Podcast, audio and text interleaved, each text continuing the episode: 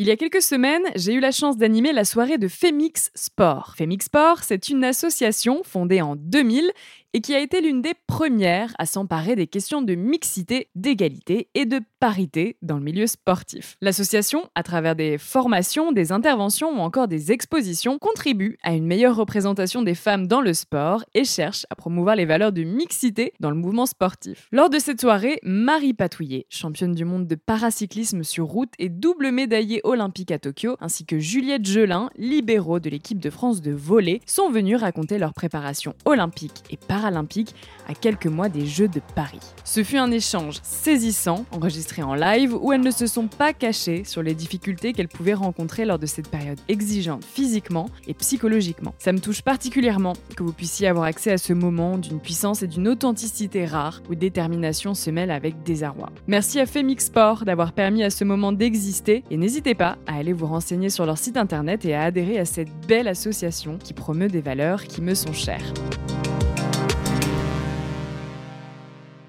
Merci beaucoup à toutes les deux euh, d'être là aujourd'hui. Euh, je sais que vous avez des emplois du temps très chargés avec euh, l'approche des Jeux et autres compétitions, parce qu'il n'y a pas que les Jeux olympiques et paralympiques non plus. Aujourd'hui, le thème, c'est justement la préparation pour la préparation de haut niveau, hein, disons les, les choses, à l'horizon Paris 2024 pour les Jeux olympiques et les Jeux paralympiques. Je vous laisse prendre le micro. je vais commencer par toi, Marie. Euh, alors, forcément, on parle de préparation. Il y a aussi euh, une première étape parce que euh, le fait est que là, pour le moment, la majeure partie des athlètes ne sont pas encore qualifiés pour les Jeux. Vous êtes en, cours de, préparation et donc les qualifications se feront plus tard. justement, forcément, ma première question, ça va être celle-ci. Vous êtes en train de vous préparer, vous ne savez pas encore à l'heure actuelle si vous serez qualifié ou pas. Marie, toi, comment est-ce que justement tu appréhendes cette période-là, sachant que je crois que c'est un comité, il me semble, qui détermine les athlètes qui iront aux Jeux paralympiques? Oui, c'est une année un peu particulière. Enfin, déjà, bonsoir à toutes et à tous. c'est une année un peu particulière parce qu'on nous demande de sortir, bah, si on va aux Jeux, la meilleure performance de toute notre vie. Et en amont, euh, sur l'année juste avant, même les quelques mois juste avant, il faut qu'on sorte aussi un deuxième, enfin un premier pic de forme pour montrer qu'on a notre place euh, pour aller à ces jeux. Ce qui, quand on fait du sport de niveau, est quand même assez compliqué d'organiser deux pics de forme dans une même saison, euh, en fonction des sports et en l'occurrence dans le cyclisme, c'est pas toujours évident de le faire. Donc c'est assez stressant. On sait qu'il y a des critères de sélection qui sont toujours un peu vagues. Ils sont définis, mais il y a toujours une petite dernière ligne qui dit attention si jamais changement. Donc c'est toujours un peu flou, on nous les explique pas vraiment. Moi, dans notre cas, on n'a eu aucune réunion nous informant officiellement euh, de ces critères-là. On sait juste que c'est sur Internet, qu'il y a 40 pages à lire, et, euh, c'est tout. Euh, et ensuite, effectivement, on doit réaliser ces critères-là. Et ensuite, la fédération présente une présélection au comité paralympique qui, lui, avec l'ANS, il me semble, valide la sélection ou non. Très bien. Oui, alors j'ai pas précisé, effectivement, c'est aussi intéressant de vous avoir toutes les deux aujourd'hui, puisque euh, toi, Marie, tu es plutôt dans un sport individuel, hein, qui est le cyclisme, cyclisme sur piste en l'occurrence, et sur route aussi, puisque du coup tu fais les deux. Et toi, Juliette, euh, en sport collectif, le volet. Donc, euh, et puis on parle également de paralympisme et d'olympisme. Donc, effectivement, je trouvais ça super de vous avoir toutes les deux ce soir. Pour toi, Juliette, c'est un petit peu différent aussi, parce qu'on est dans un sport collectif. Vous êtes plusieurs sur ton poste. Toi, tu es libéraux. donc on sait que pour le coup que l'équipe sera qualifiée euh, aux Jeux Olympiques, mais toi, tu n'es pas sûr d'en faire partie. Euh, voilà, il va falloir prouver que tu es la meilleure sur ton poste. Comment tu gères ça? Ben, comme euh, elle l'a dit, effectivement, ça dépend aussi des dernières saisons qu'on fait et des, des résultats de comment on est en forme un peu avant les JO. Sauf que la vérité, c'est que ben, je pense que le coach a déjà en tête euh, son équipe, son 6 ou au moins son 7. Et il y a les, les aléas de la vie, surtout qu'on a une compétition dans la Ligue mondiale euh, un mois avant les JO. Et cette compétition, elle, s'étend sur trois semaines et on part jouer dans les quatre coins du, dans les quatre coins du monde. Et ça, on sait que il va se passer des choses il y aura forcément des choses inattendues. Donc tout le monde, au final, doit être prête parce que cette compétition, elle peut ben, changer euh, le, le, roster euh, clairement euh, pour les 12 qui partent au JO. Donc c'est c'est assez stressant, effectivement. C'est des choses qui, ben, ben, je sais pas comment ça se passe, mais moi personnellement, je sais que bah, d'avoir un suivi psychologique, ça aide vachement parce que avant, on a une saison individuelle et où on a des objectifs personnels de performance déjà pour soi, pour son futur et sa carrière pro. Et ben, il y a la pression de ces JO qui, qui est totalement géniale parce que tout le monde veut participer à ces JO et avoir cette expérience et performer là-bas. Et après, il y a la réalité et toute la charge mentale qui est autour de ça. Quoi. Euh, tu parles des jeux. Toi, Marie, euh, pour le coup, tu as déjà l'expérience des, jeux. Tu étais, euh, à Tokyo il y a trois ans. ça va être potentiellement ta deuxième Olympiade. Est-ce que tu abordes ces jeux différemment de, cette première expérience que tu as déjà eue? Oui, enfin là je ne peux pas répondre autre chose que oui, étant donné que les Jeux de Tokyo ont été très surprenants. Bah, le résumé est que je rentre avec deux médailles, donc ce qui en soi est génial. La réalité est que je rentre avec un dégoût profond de mon sport, euh, de ma fédération, et, euh, et, surtout un contre-coup des Jeux qui a été euh, hyper dur physiquement et psychologiquement pour moi. là, j'en ai discuté il n'y a pas longtemps avec mon entraîneur, ça fait que j'ai mis deux ans à m'en remettre. j'ai retrouvé du plaisir sur le vélo que depuis septembre. Là, je viens de faire les championnats de France élite, donc valide. Euh, c'est la première compétition où je retrouve du plaisir euh, à monter sur un vélo avec du stress. Euh, ces jeux, ils ont été résumés par une phrase qui est celle d'un des membres du staff. Quand j'ai demandé à avoir une ambiance un peu moins sexiste parce que j'étais la seule femme de l'équipe de France, on m'a répondu que si je voulais pas faire un sport sexiste, il fallait que je fasse un sport de fille. Et que quand ma seule réaction suite à ça, parce que j'avais énormément de colère, a été des pleurs, on m'a répondu qu'on ne pensait pas aussi faible. Euh, je suis rentrée des jeux vraiment euh, déjà choquée, écœurée. Euh, on se rend compte qu'en fait, en amont, il y avait des tas de comportements qui n'étaient pas acceptables, que j'ai, par la force des choses, dû accepter, parce que quand on cherche à viser un objectif aussi haut, on est prêt à faire énormément de sacrifices, et même à mettre son, sa santé mentale en fait de côté pour pouvoir arriver à ce sacrifice-là.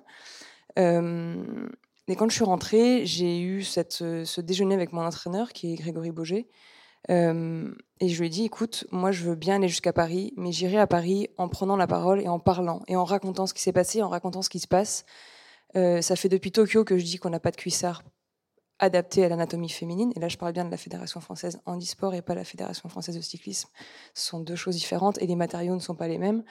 enfin, en tout cas, les équipementiers ne sont pas les mêmes. Et ben, ça fait trois ans qu'on n'a toujours pas de cuissard pour femmes. Alors, on m'a promis une commande de 25 cuissards pour les championnats du monde à Rio. J'attends, euh, de les voir, mais on en est là. Euh, et pour moi, on ne met pas les mêmes chances de performance.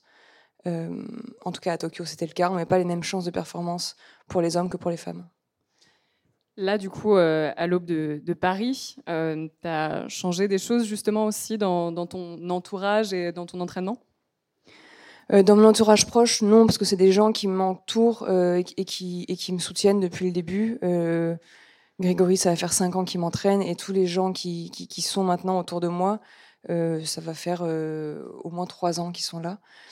après, avec la fédération, il y a eu des discussions, il y a eu des écrits, il y a eu...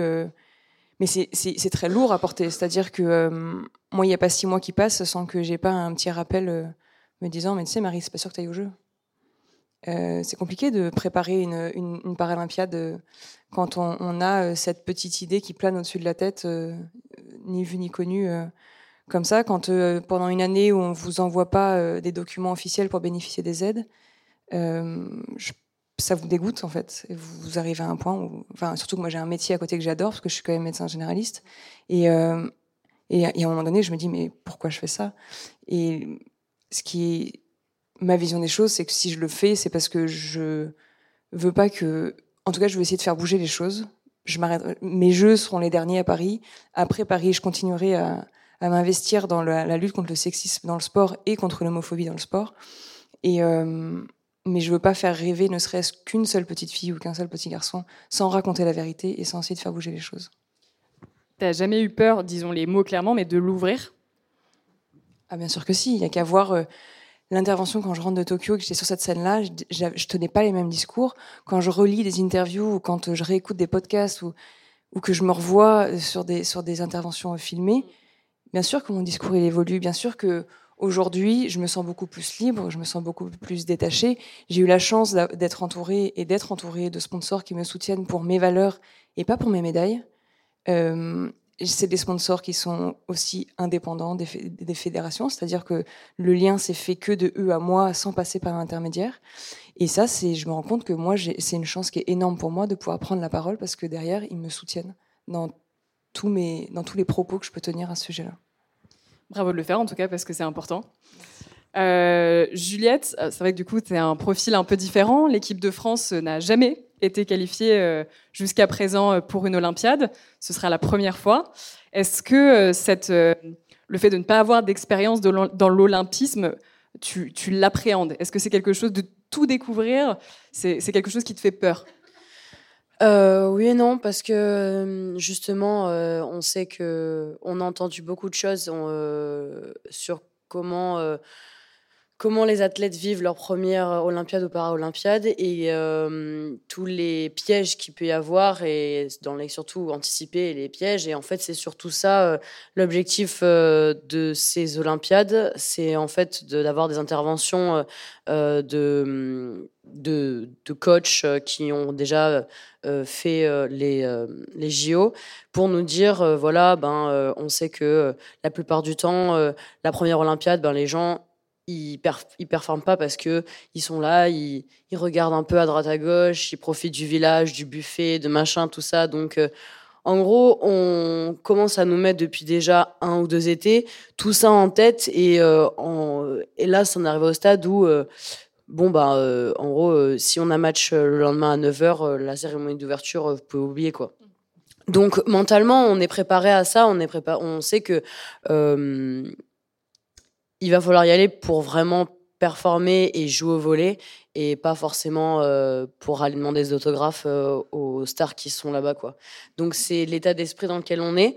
Euh, après, je pense qu'il faut savoir aussi profiter dans le sens humainement parlant, comment ça peut être enrichissant de s'inspirer en voyant des athlètes comme ça, pas forcément que en leur parlant ou, ou en juste euh, vibrant de, l'atmosphère autour. C'est vraiment, je pense qu'il y a vraiment plein de leçons humaines et sportives à apprendre euh, dans ce style de, de réunion euh, sportive.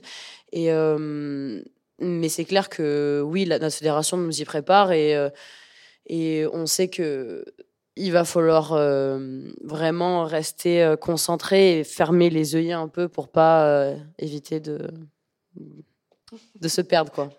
Toi, à titre personnel, qu'est-ce qui prédomine? C'est plutôt l'excitation ou l'appréhension? En fait, c'est dur de réfléchir à tous ces genres d'émotions parce que quand on sait même pas si on, va y aller, il euh, y, a ce truc de ben on veut pas être sadomaso et se et se dire euh, ben j'ai hâte de faire ci, de faire ça et au dernier moment bon ben y vas pas. Donc euh, les JO c'est mon rêve depuis depuis que j'ai, je pense, 6 ans, les premiers JO que j'ai regardés, euh, c'était. Euh, euh, non, même un peu plus après. C'est les premiers JO que j'ai vus, c'était ce 2012, où j'étais vraiment consciente.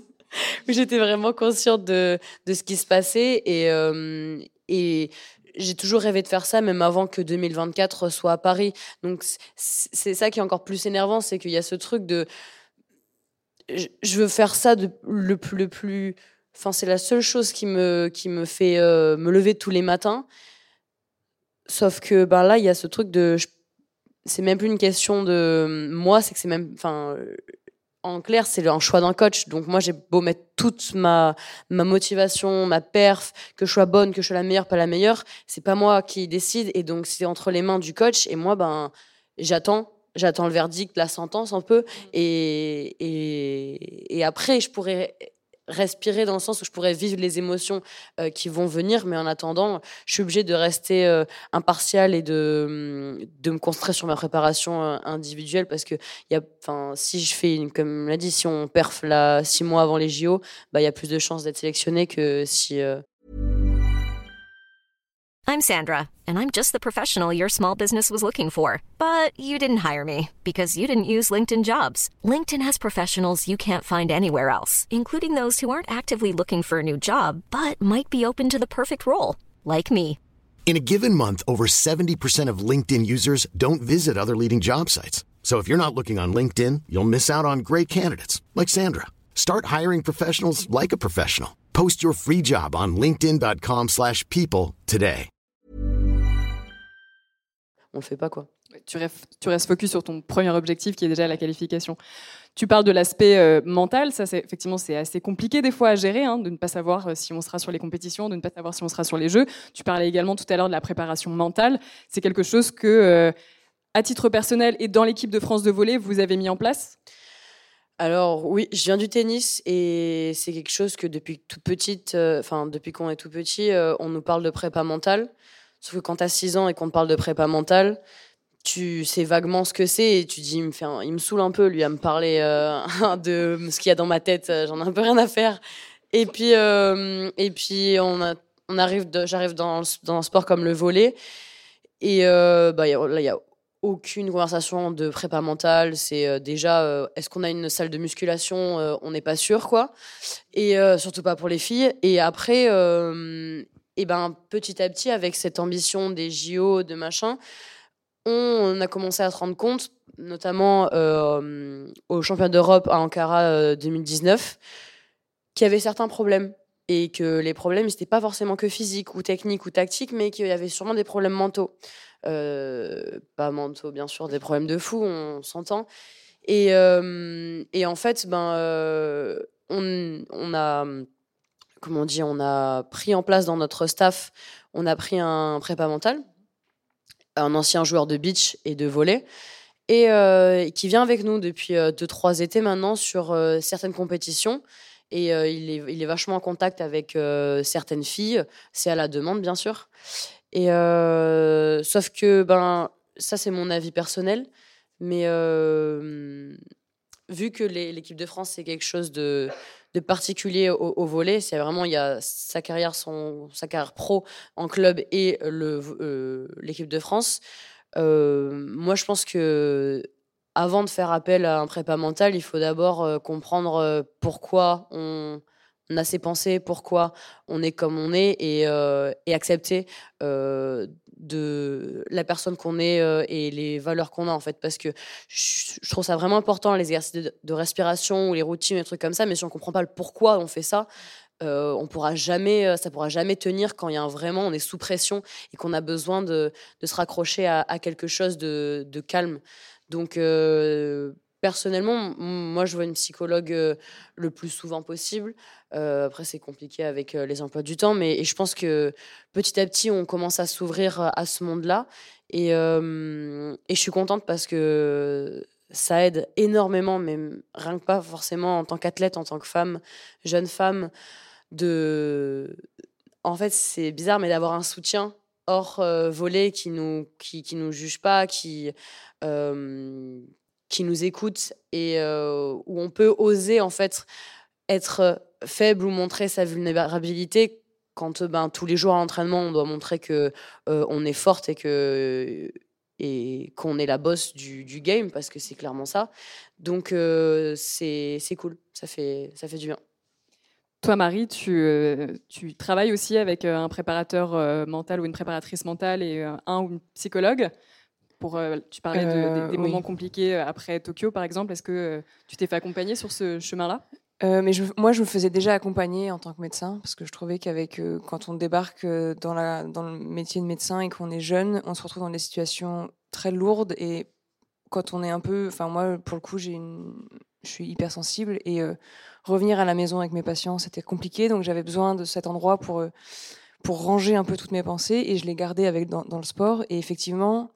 Euh, je pense que avant de faire la prépa mentale, le travail psy est très important parce que quand on se retrouve confronté à des situations qu'on arrive à, définir comme pas normales, euh, c'est-à-dire qu'on arrive à dire que ça dépasse nos propres limites, et ben c'est très compliqué de l'assumer, c'est très compliqué d'en parler, c'est très compliqué d'argumenter, et si on n'est pas sûr de qui on est, euh, on n'arrivera pas à répondre à cette fameuse phrase de Mais Marie, ça a toujours été comme ça. Il y a toujours eu des blagues salaces sur les femmes, il y a toujours eu une sexualisation des femmes. C'est pour que les athlètes puissent décompresser et qu'ils puissent se, se sentir bien pour le lendemain, pour leur course. Bah, répondre à ça, ça nécessite que l'athlète qui est toute seule euh, en tant que femme se connaisse, connaisse ses limites, ait confiance en elle et en ses limites, et ait les arguments et les armes pour pouvoir répondre à ce, à ce boys band, en fait, de, qui, qui, qui, en chœur chante Ça a toujours été comme ça. Et pour ça, malheureusement, oui, la, la, la, la la cohérence cardiaque, la pleine conscience, la visualisation, c'est bien, mais ça résout pas qui on est et ça ne nous aide pas à savoir où est-ce qu'on veut aller vraiment. On parle euh, aujourd'hui, le sujet c'est euh, la mixité, hein, entre autres sujets.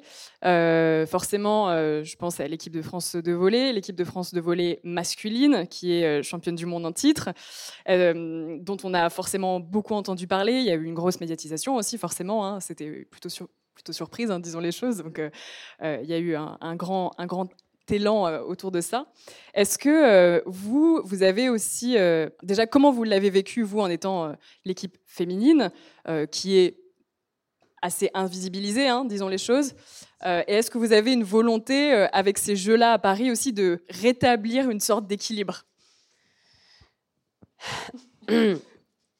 Forcément, c'est pas la première fois qu'on nous pose ce genre de questions. J'imagine. Et il y a la réalité et il y a euh, ce qu'on aimerait dire et j'aimerais dire oui mais la réalité c'est que ben au ranking mondial on n'est pas classé pareil on fait pas on fait pas encore des médailles comme ils en font. Et euh, et on est inexpérimenté en termes d'olympiade on n'a pas l'expérience de, cette compétition. Donc euh, oui on a envie de performer et on a envie de créer l'exploit.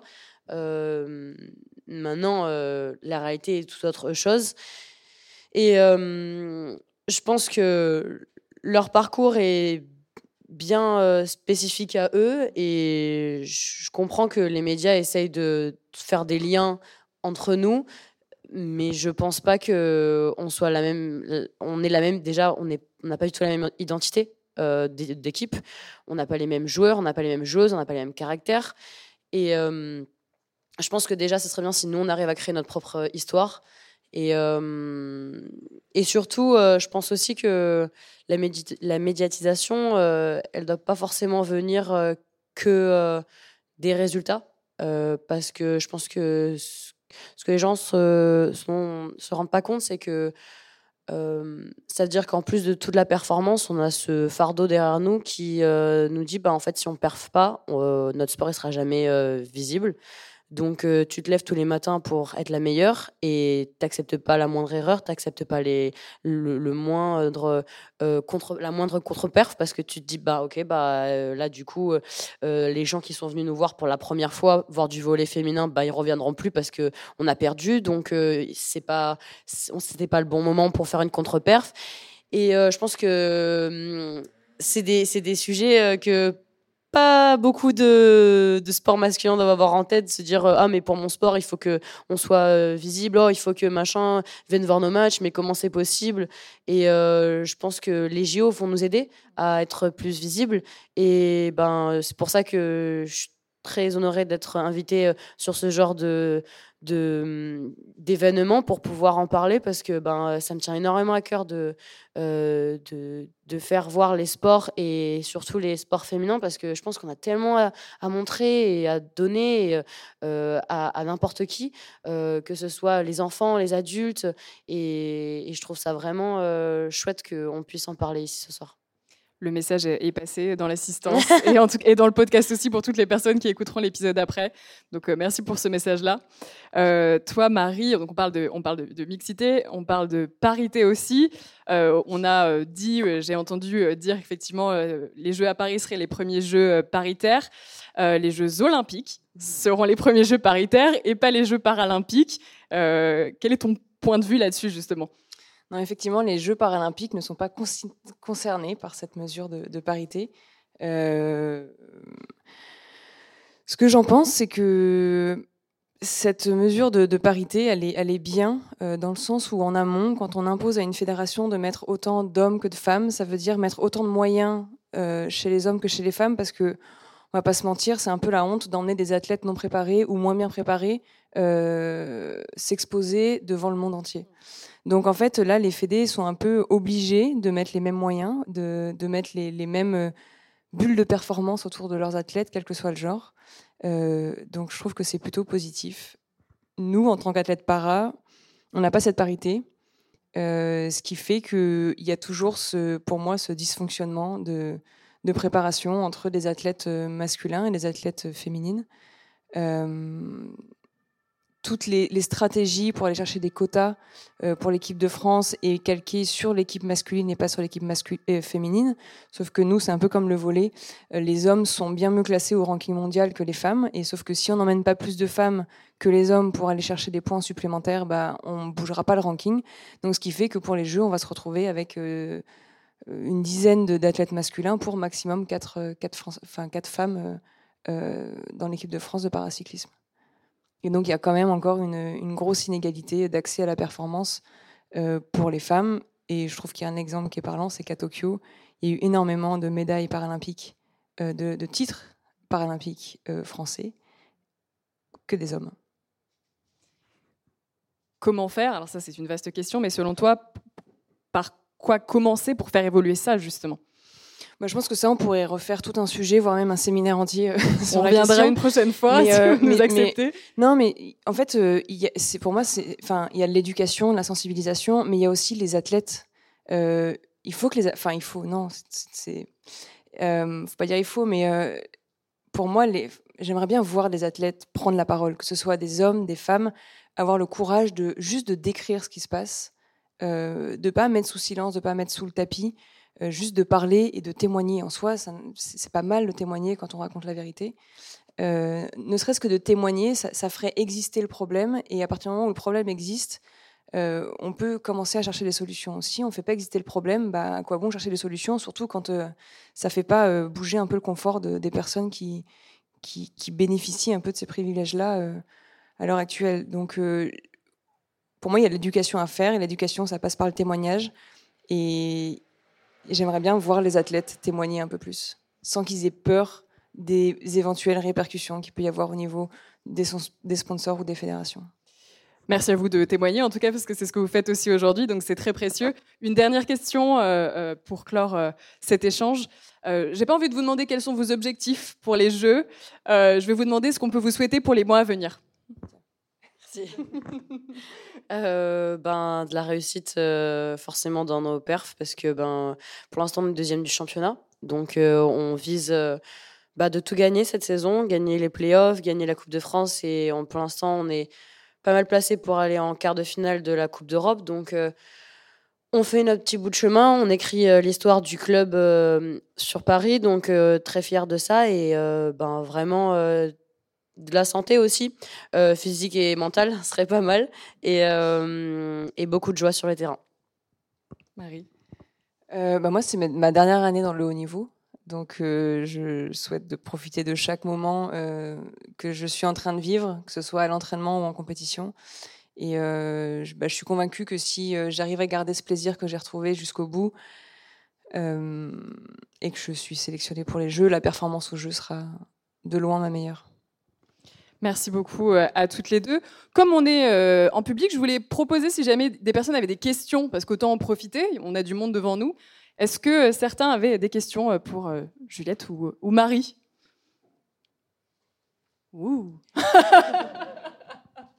Pas de questions?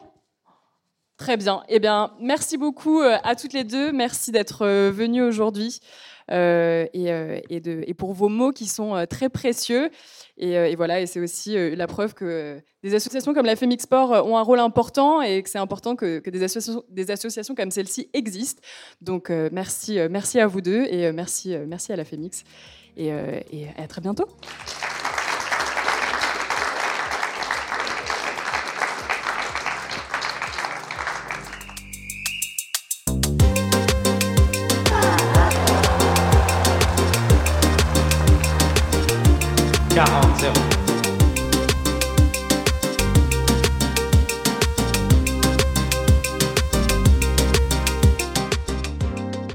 Cet épisode vous a plu, n'hésitez pas à vous abonner à Championne du Monde sur les plateformes d'écoute et à nous laisser commentaires et étoiles sur Apple Podcast. Et rejoignez-nous sur Instagram pour plus de news et infos sur le sport féminin. À bientôt!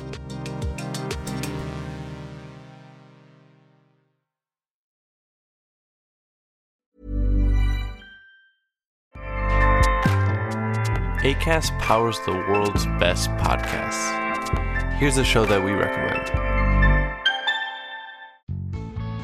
Hey, I'm Guy Raz, and on my show, Wisdom from the Top, I talk with CEOs and business leaders about the toughest challenges of their careers. There's lots of ways to measure success. Sometimes a company has to bet against itself. We wanted to set ourselves apart by having a point of view. Businesses really impact people's lives in pretty fundamental ways. On Wisdom from the Top, some of the greatest business leaders of our time share their intimate stories of leadership, innovation, and transformation. Stories you won't hear anywhere else. Check out Wisdom from the Top only on Luminary. Now, back to your show.